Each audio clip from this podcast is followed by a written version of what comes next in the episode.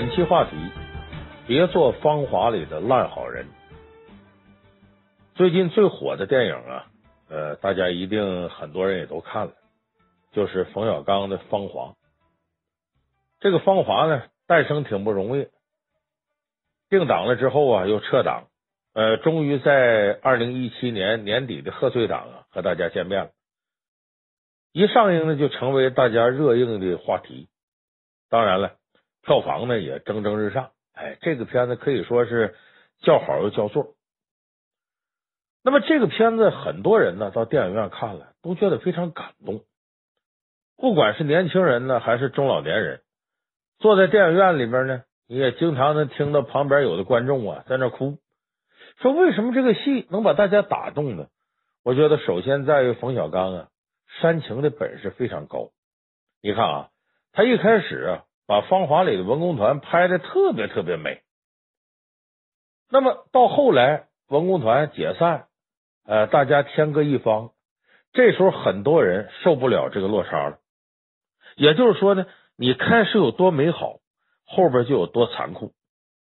这种落差啊，让大家感觉到很凄凉，很煽情。那么，其实冯小刚制造的这种落差，不仅仅是对美的一种摧毁，还包括对善的一种摧毁。你看这里边，男主角黄轩演的刘峰，他呢是一个绝对的好人，可是这个好人呢，没得到什么好报，后来很落魄，很潦倒，甚至备受社会和其他人的欺凌和打压。所以这种反差呢，也是大家觉得《芳华》里边呢特别能打动人的地方。但是我告诉大家，其实大家为此付出的眼泪呢，多少有点不值钱。冯小刚这种煽情方式呢，有点矫情。为什么这么说呢？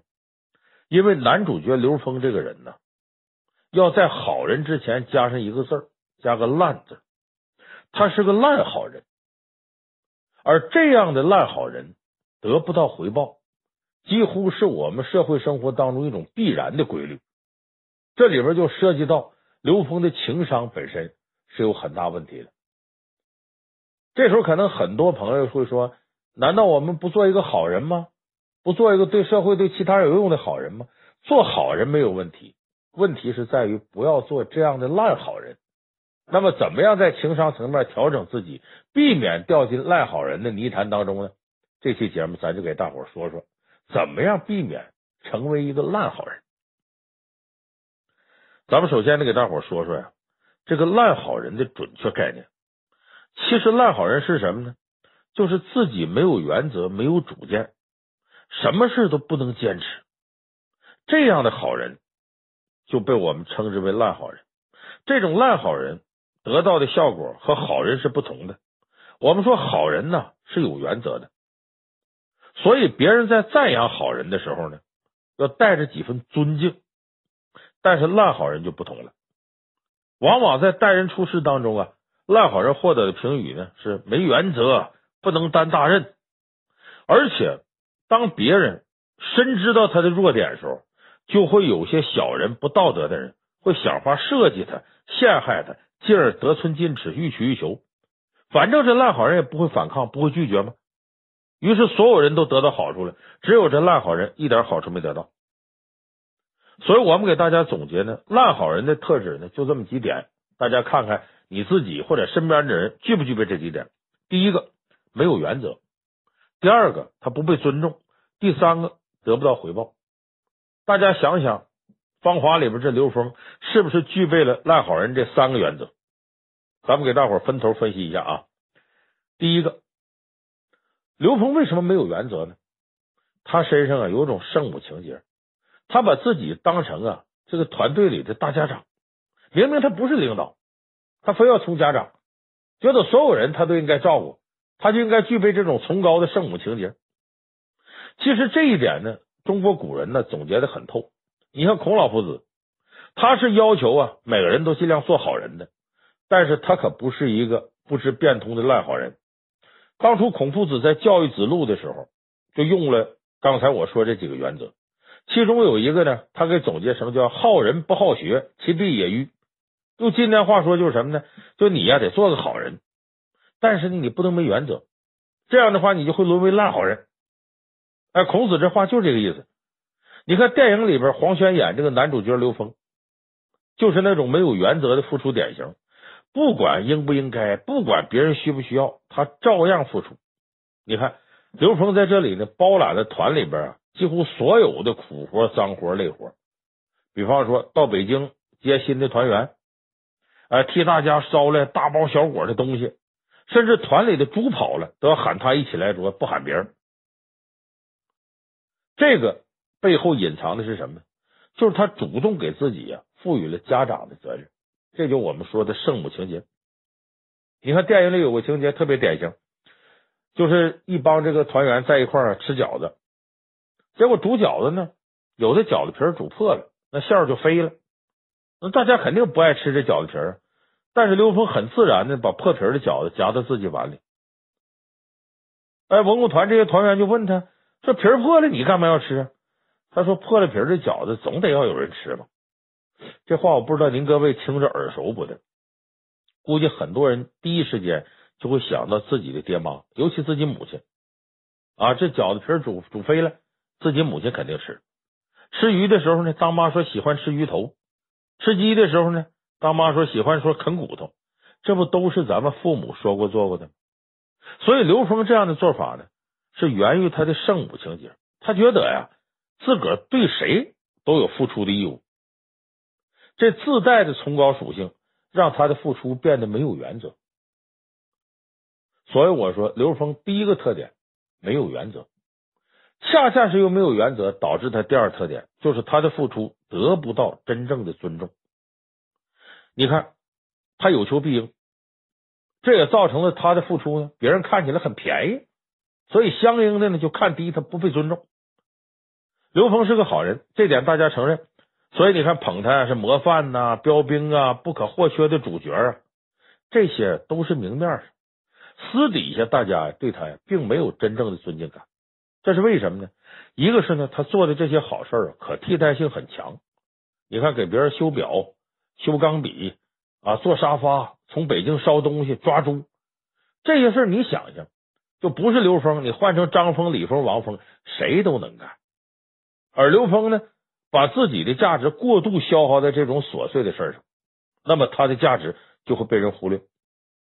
这就我说他做的事儿，第一可替代性很强，第二个呢。他做些这些事儿的时机呀，不是完全对。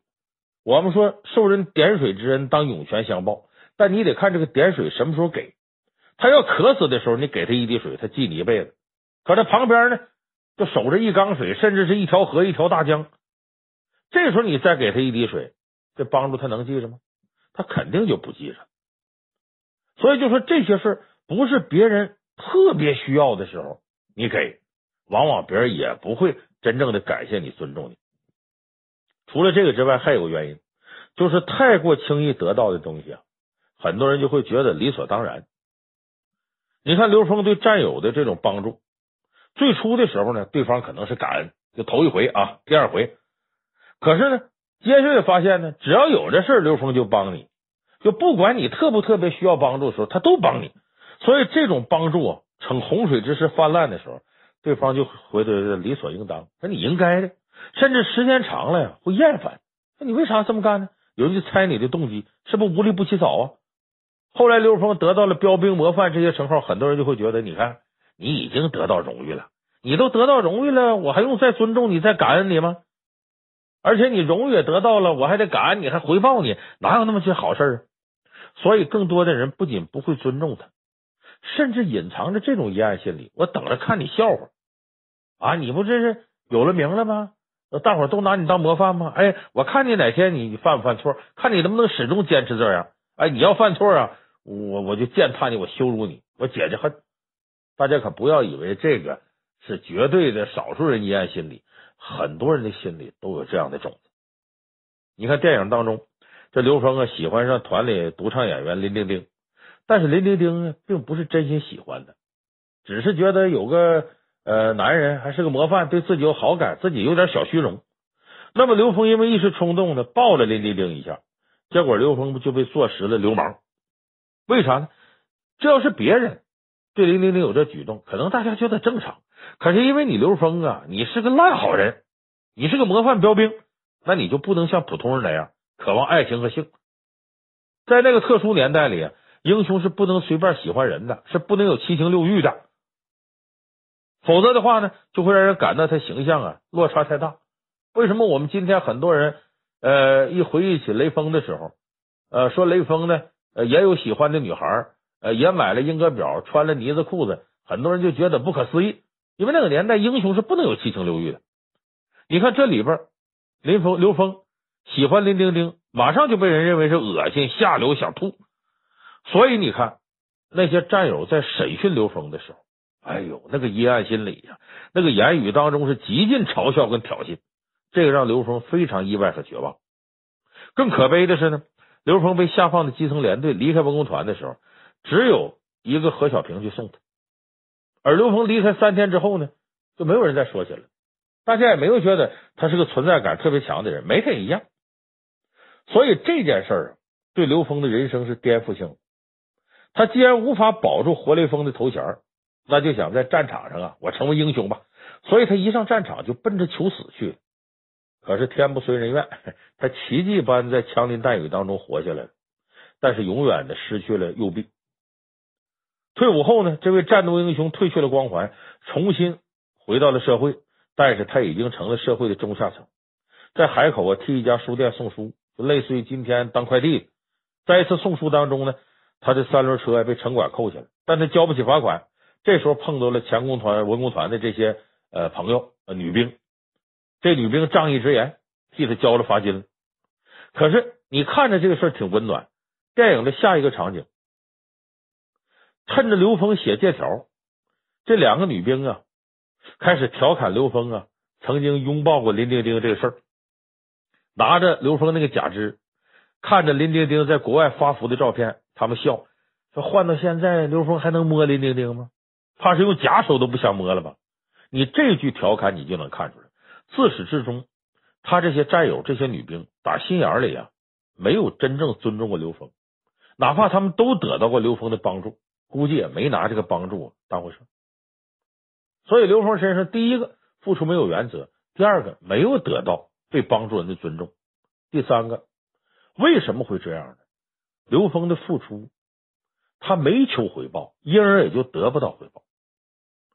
刘峰的结局呢，让很多观众感到心酸，甚至心痛。说都说好人有好报，因果报应，怎么刘峰就得不到回报呢？那是因为他对人付出就没打算得到回报。这种品质好不好呢？我们说好，那对不对呢？不对。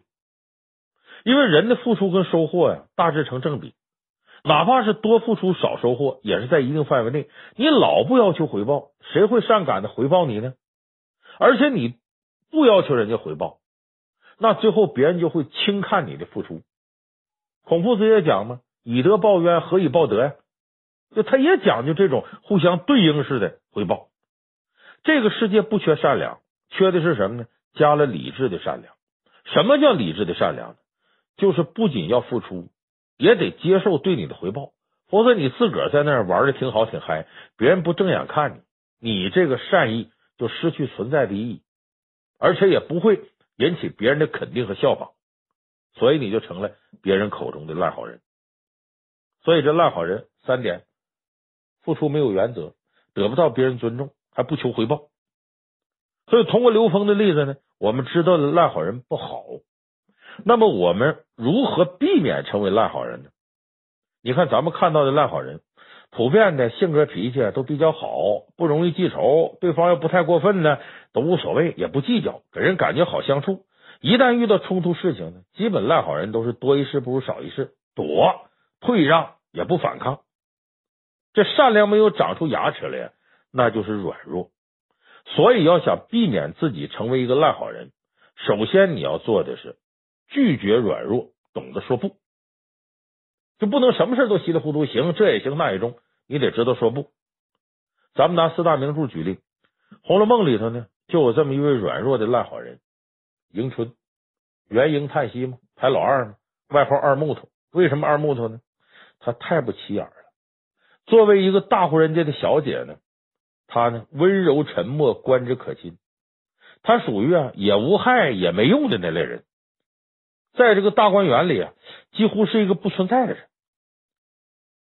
你若要把大观园里迎春住那个紫灵洲，咱比喻成整个荣国府里边大企业一个独立部门的话，那么这个迎春作为紫灵洲的领导者，他其实是最无能的一个，而且也是最容易造成恶果的一个。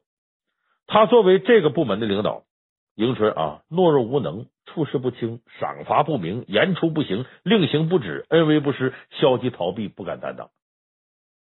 就他明明当不了这领导，可是他是这个部门领导，就是这个部门的灾难，这个烂好人。你看第七十三回，贾母听说这个大观园里有人呢赌博，十分震怒，责令啊为首的几个人啊，你们处罚他，每人四十大板，撵出，不许再进荣国府。可是这几个人里边呢，惹事的呢，恰恰有迎春的乳母，他的乳母啊，就他奶妈。除了聚赌生事之外呢，竟然还偷了迎春的首饰拿去典当，哎，换了银子呢当赌本。这乳母获罪了呀，迎春自然心里不自在。而且邢夫人责备他说：“你也不说说你这个奶妈。”迎春听了之后呢，迟钝了一会儿，说：“呀，我说他两回了，他不听也没办法。况且他是我奶妈，只有他说我的，没有我说他的。你看，该管的时候，迎春在逃避，在退让。”太懦弱，而且他不仅让奶妈胆大妄为，也让奶妈的儿媳妇毫无顾忌。他儿媳妇托迎春求情不成啊，开始赤裸裸的抱怨：“我跟着迎春真窝囊，没油水可捞。你不像跟那些个姑娘的那些下人啊，都有钱。”完了，他反咬一口，说：“我自己个倒贴迎春，还有呃住在跟他住一块的这邢秀烟，我倒贴他们三十多两银子。你看看。”就这样的恶仆，说明什么？主子管教无方。跟着迎春这样的主子呢，做了坏事不会得到惩罚，所以他下人才胆大妄为。因为迎春呢，只求清静，没有问责，所以在他面前，倒霉的是什么呢？真正负责任、正派、有担当的丫鬟就会很受委屈、很辛苦。在整部《红楼梦》里呢，唯一敢有打砸抢行为的。就是迎春的大丫鬟思琪，思琪个性暴烈，跟着迎春这样不得志的主子，平常总被那些势利的下人看低，所以心里积聚一股怨气。迎春本身还无能，无法约束下人，导致这些下人恶念滋生，胆大妄为。所以迎春这个烂好人呢，在命运面前呢，一再退让，从来呢也没给自己争取过一点主动权。他的活着就是步步后退，所以迎春他对下人的付出关心不仅没得到回报，反而一再遭到凌辱、践踏和陷害。那么类似的经历，咱们还能找到对应的，就是台湾那个女作家三毛，这已经去世了。她在她的小说里啊，写了自己一段经历，对大伙很有启迪。三毛到美国留学的时候呢，啊，跟一群外来人口啊。一些移民留学生，呃，共住一个宿舍。这三毛本身的性格软弱，再加上初来乍到，为了早日能融入在这集体呀，他就讨好这些人。每天早晨早早起床啊，呃，寝室里头呢，他清理呀、扫地呀、打水呀。这这些老外呢，散漫的够可以。一回到寝室呢，衣服啊、鞋呀、袜子呀乱放乱扔。早晨起啊，被子往旁边一掀，往脸上化化妆、涂涂抹抹就走了。结果三毛成了屋里的保姆了，女佣人了。他也确实把寝室呢收拾的井井有条。一开始这些女孩一看寝室整洁成这样，也都挺称赞。哎呀，你真能干。可时间长了，没人拿三毛付出当回事，认为你应该的。我想大家在生活当中有这情况吧？不论是朋友啊，还是亲戚呢，甚至你家里人，你总干总为他付出，时间长他觉得应该了，他根本不觉得你哪好。所以这三毛这种付出也是这种情况，时间长了，大家习以为常了，觉得你应该干。有一次呢，三毛得了病了，挺重，他自己呢又累又难受，也懒得整理清扫。结果呢，他这些室友在外边轻歌曼舞啊，花天酒地的回来了，一看房间乱成这个样子，就开始指责三毛了。啊，你怎么不收拾啊？你怎么你在家还这样呢？三毛这时候火腾就上来，爆发了。他大喊大叫：“我凭什么要为你们收拾房间？”他接着哭，然后开始啊扔东西、扯东西，把那些排的很整齐的东西他都给弄乱了，就发脾气了。他我也是来上学的，我不是你们的佣人，我为你们付出这么多，应该吗？你们怎么自个儿就不能自个儿动手呢？所以他这一爆发，咱们经常说蔫儿出豹子。那平常你看不吱声的人，突然间爆发一回，当时这群外国人就惊呆了。那平常看起来很懦弱的一个东方女孩，变得这么厉害了，他们也没有想到。于是呢，这些人软了怂了，开始啊安慰三毛，承认自己错误。结果从这以后，你看这毛病都是惯出来的，这同屋人再也不敢欺负三毛，说你就该干这个该干那个。反而三毛呢，稍微给大伙整理点东西呢。这帮人纷纷表示感谢，有人给他买礼物，所以你看，迎春和三毛这两个人的性格，开始看都是软弱，出发点也都为了相安无事，呃，求得平安。可是当你付出不被重视的时候，你一定要及时说不，及时表达自己态度，让旁边人知道啊，你不是软柿子，你别乱捏我。这样不仅可以起到震慑作用，也容易让对方啊站在你的角度看问题。接下来呢，他就会感谢你，尊重你。所以，避免成为赖好人，拒绝软弱，学会说不，这是第一点。第二点呢，不要什么事大包大揽，啥事都帮人干。你要干那些有价值的事儿。这是什么意思呢？这个原则呀，特别适用于咱们职场，就上班在单位里边。你看，大学刚毕业进入职场，或者你刚到一个新单位，咱们一般都会经历一段类似实习期。说是实习，其实就是眼里得有活，干点杂活。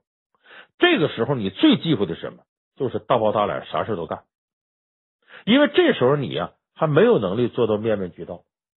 你帮人干完活，一旦要没干好，你就容易好心办坏事，落埋怨。别人不会感激你，反而会恨你，认为你不行。我举个例子啊，我有个亲戚，他的这个儿子在北京工作。就大学毕业之后来北京一个公司工作，他刚到公司呢，呃，他也觉得呢，跟别人啊要有个眼力见儿啊，要与人为善。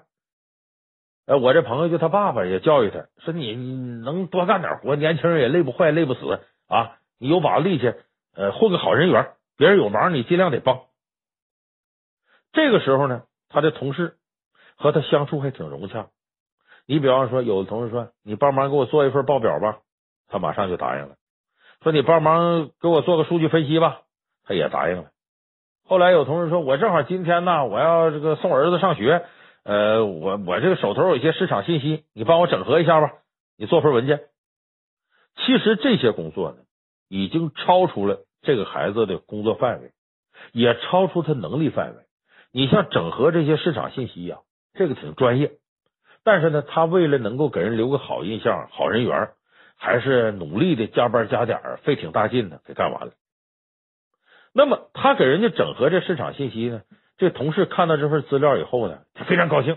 他这孩子啊，人好善良啊，有眼力见啊，我喜欢你呀。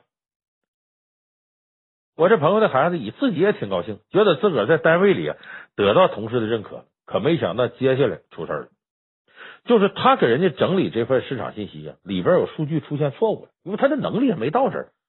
结果这领导呢，单位老板呢，一看到这个信息错误，就把他同事给批评，还扣了他同事一部分的奖金。结果这下子，他帮了忙这个同事变脸了，就对着孩子一顿抱怨，说啥呢？你给我帮忙啊，还是不如给你自己干事啊，细致认真呐。哎呀，你要是不想帮我，你也别应付我，你就直接说。你说弄得我啊，又让领导批评。还有给扣钱的，你想想，我这个朋友的孩子得多，我亲戚孩子得他得多委屈吧？回到家里头，我一顿哭啊！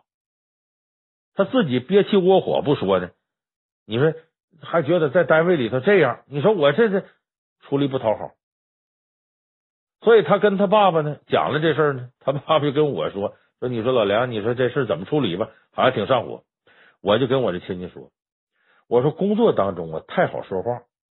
不仅同事不会把你当回事儿，连老板都会觉得你不着调。为啥呢？你还帮人家干活，你自己工作做不做好呢？你是不是自己工作就尽善尽美了？所以你在单位刚参加工作，一定要先干好自己该干的，其他的事情能拒绝就拒绝。如果对于一个仅仅是看准你善良就开始肆意剥削你、利用你的人，你千万要下狠心，因为难为你这些人都不是什么好人。你也永远不要对这样的人善良，因为他们只会让你的善良啊变得更廉价，同时也丢失你自己的价值。如果你要帮同事，怎么帮？别干这些简单的，你要干一些别人干不了的，就你能力完成肯定没有问题。而且他完成又费劲，你帮人忙帮这样的，这样才能体现你的价值。如果他自己呢，只要是时间宽裕点，或者是抓着紧就能干好的事儿，他纯粹图省事往你这推，他根本也没有看中你这帮忙。说白了，就觉得你好利用、好欺负、好说话。所以你这样的忙你要帮，那别人的感谢尊重你根本得不到。所以咱们不要大包大揽，要帮就帮这个有价值。所以，咱们总结一下今天的内容呢，就我们说避免当一个烂好人。我们首先要做到的呢，你可以当好人啊，这个没有问题，但不要把自己弄得跟圣母似的，觉得人人都需要关怀。这是第一个。第二个呢，不要有求必应，帮别人呢是你的情谊，不帮也没什么过意不去的，那是本分。第三个呢，不要不求回报。你记住一点，真心真意永远是不可能免费的。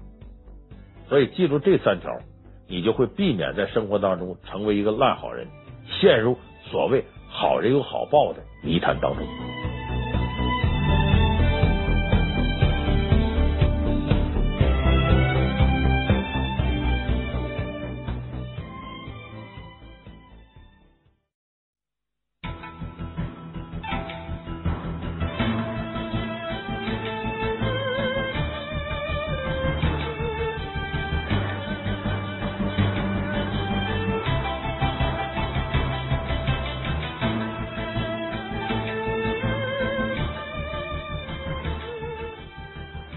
期话题：何小平为什么被孤立？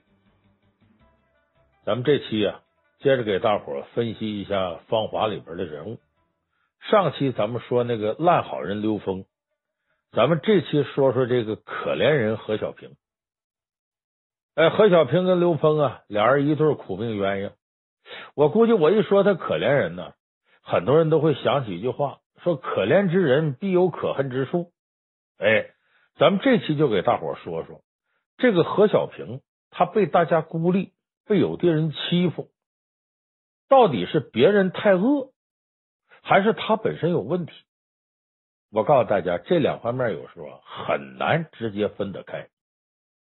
你看，咱们很多人呢，看完了《芳华》这部电影呢，呃，都会发出一种感叹：哎呀，心疼何小平。说这里这女一号啊，女主角何小平太可怜了。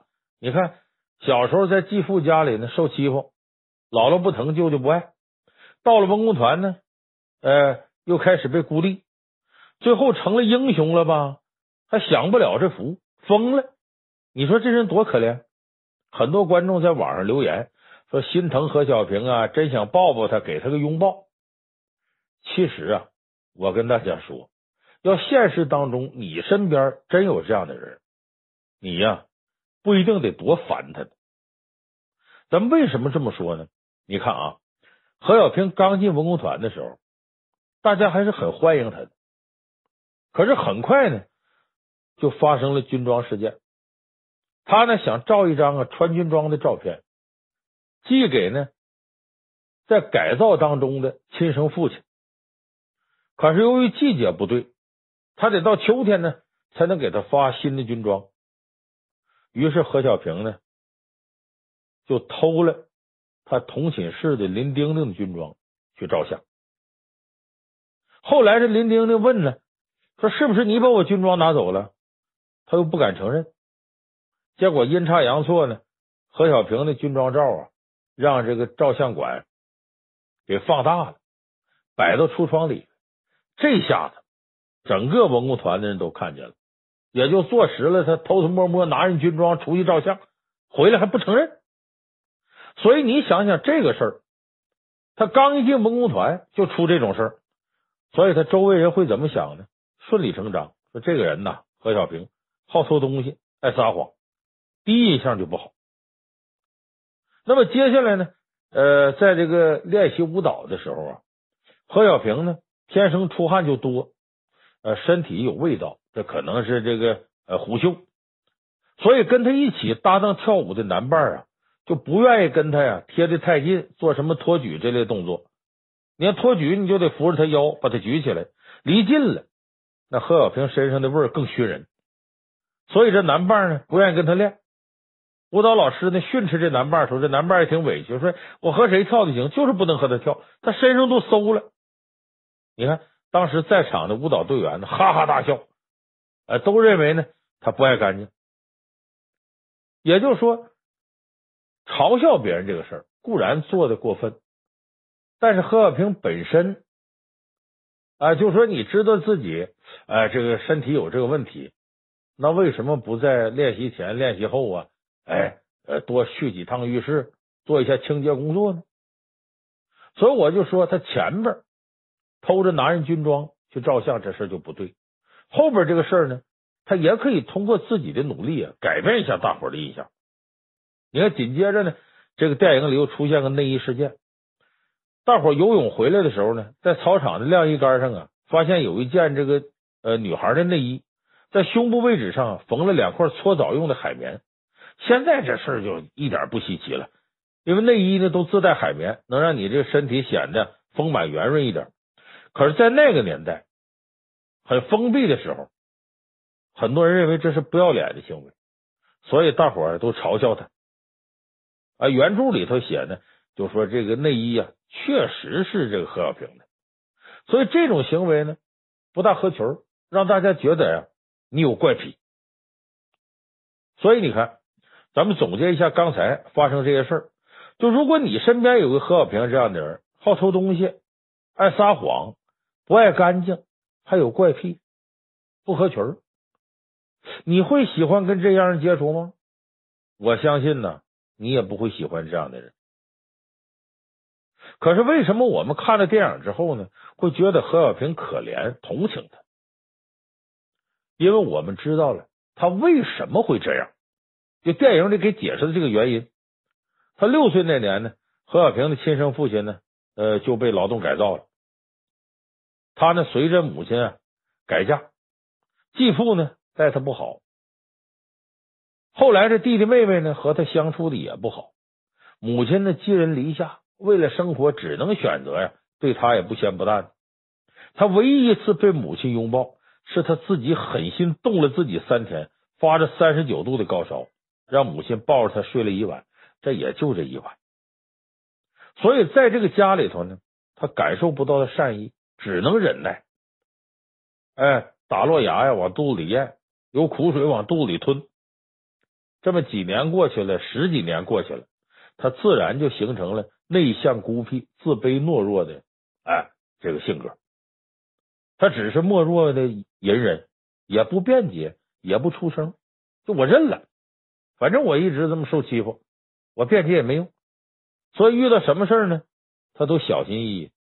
其实你看，他偷军装出去照相这个事儿，他大可以开口啊，直接跟林玲玲借，就说我呀，呃，我想照一个军装相。给我爸看，我爸着急要看，可是呢，我没发军装，能不能借我？我就穿上身照一个相。这事儿也不是什么大不了的事儿，借的话，一个寝室住着，我相信谁也不会那么不给面。可是呢，他不敢，他自卑，觉得我要说了呀，别人也不会借给他。你看，这不自己往窄了想吗？他还怕呢，说我张嘴借军装，我别人说我虚荣怎么着，会因此讨厌他。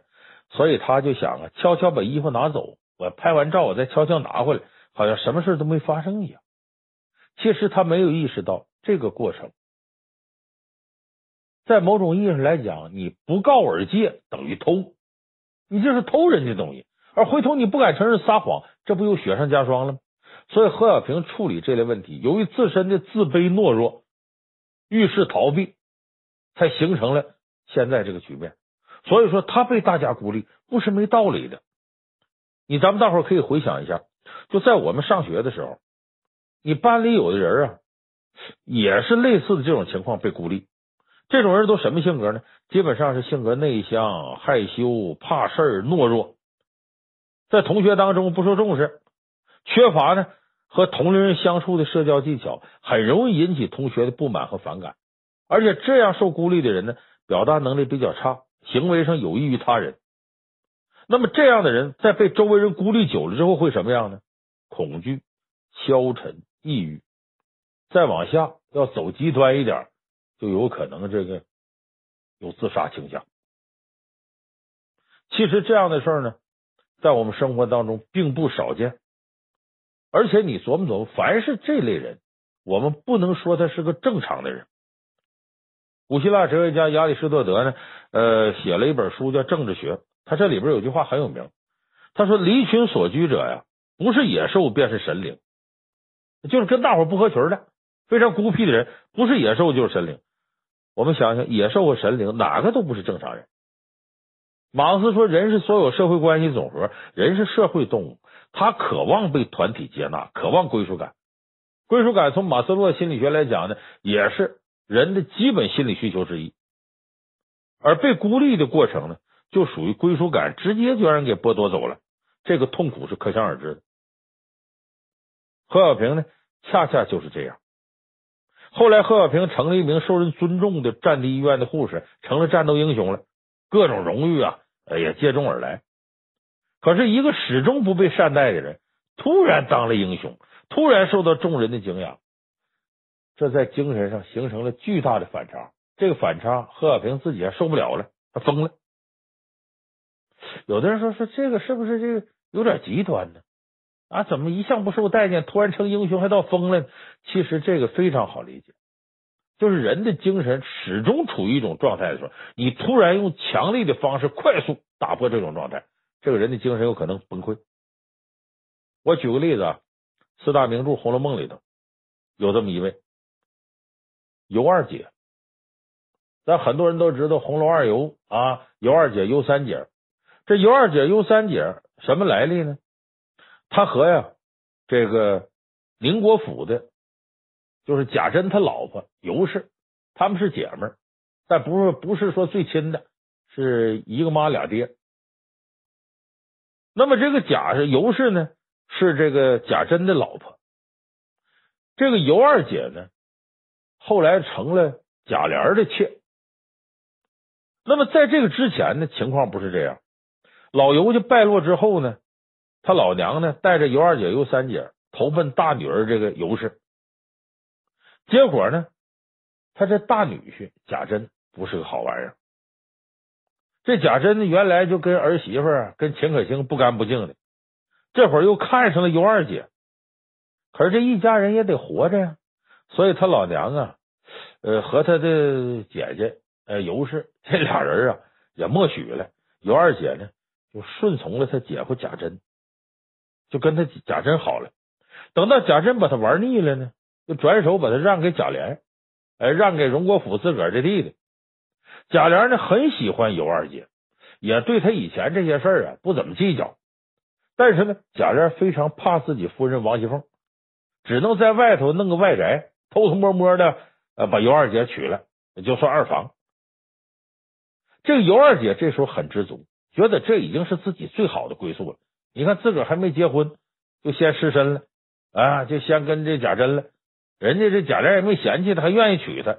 所以尤二姐在这个贾琏以及他家里人面前呢，她又是自责又感到自卑。所以这时候他的性格走向就跟我们前面说那个何小平有几分相像。那么他在外头啊，在外宅这个事儿呢，纸里包不住火，很快被王熙凤知道了。王熙凤这个人狠呐，她不甘心这个局面，他想方设法的得琢磨得弄死这尤二姐。可是要收拾尤二姐呢，他在外边住不太方便。王熙凤趁贾琏出门的时候啊，亲自登门劝说，管尤二姐姐长姐短，连哄带骗，说你在外头住，大伙说我说我容不得人。哎呀，你要不跟我回去，今儿我就住你这儿了。花言巧语呢，把尤二姐给骗的搬到贾府住去。这尤二姐也是耳根子软，哎，等于对人情世故啊，确实不了解。人家哄两句，原来可能受点委屈，这时候一见这样，马上就心软了，让王熙凤给哄化了，稀里糊涂进贾府了。那搬进来之后呢，王熙凤第一件事调走尤二姐身边的丫头，换来自己的人。这个丫鬟叫善姐，说是叫善姐啊，这讽刺她善良的善，这善姐一点都不善良。没几天呢，也不肯伺候尤二姐了，还话里话外的拿话敲打她。哎，经常还数落尤二姐。后来连给她送饭都不按时送，偶尔送点呢，也别人吃剩下的。这时候尤二姐照理说应该反抗，不行我就走。可是她呢，委曲求全，选择忍气吞声，不想惹事儿，就认了。紧跟着这凤姐坏，这王玉凤呢又指使尤二姐以前有个未婚夫张华出来到官府告贾琏。这张华什么人？是个泼皮无赖。哎，小时候跟这个尤二姐指腹为婚，后来到大了越混越完蛋，家道也败落了，自己整天吃喝嫖赌，最后跟尤家把这亲事了了。这时候凤姐知道了呢，就把张华找来，说你呀、你去告，你告我老公，告贾琏呢，叫强逼退婚，停妻再娶。当然，凤姐不是想把自个儿丈夫送进监狱，她只是虚张声势，要把这事闹大，把祸水引到尤二姐身上。后来，她派人到督察院打点呢，把张华判为诬告了。所以事情闹大以后呢，这凤姐就有理由兴师问罪了。跑到老祖宗啊贾母面前哭诉，哎，说这这这这这这尤氏啊，就说贾珍的这个老婆呀啊，你不管什么样的人啊，把他这样的烂妹妹都送到我们贾府上来了。贾母一听呢，这事闹大了，还知道那个那无赖张华告官的事儿。那这贾母就说说，既然这么麻烦，你把尤二姐送过去不就得了？这话说完了，所有人都理解哦。这个贾府的最高统治者贾母对尤二姐失去了信任和喜爱，然后呢，这一来呢，尤氏也不好说这事儿，也怕老祖宗，所以连他自个儿姐姐都不管尤二姐。那么这个时候，多亏呀，贾琏的通房大丫头平儿比较善良，看不惯人虐待尤二姐，偷偷给尤二姐一点自己吃的东西，结果凤姐看着大骂，说你吃里扒外。最后平儿也不敢呢，多关照尤二姐。那么这个时候，尤二姐在贾府里唯一的依靠就剩下贾琏。可这时候呢，贾琏啊外出回来，事办的挺好。呃，他老爹贾赦呢，又把自己的丫鬟秋桐啊赏给贾琏做妾。贾琏这边有新欢了，只管宠幸秋桐，也顾不上尤二姐死活了。王一凤一看啊，嘿嘿，一个没解决，又来一个，他不要紧。王一凤有招。我可以借刀杀人，就煽动了秋桐，天天泼妇一般的骂尤二姐，到处说尤二姐坏话。哎，跑到这个贾母啊、王夫人面前呢，说呀，说这尤二姐呀，专会作死，好好的成天在家哭丧，背地里咒这个王熙凤和我，说死了才好呢，他好和这个贾琏二爷一心一意的过。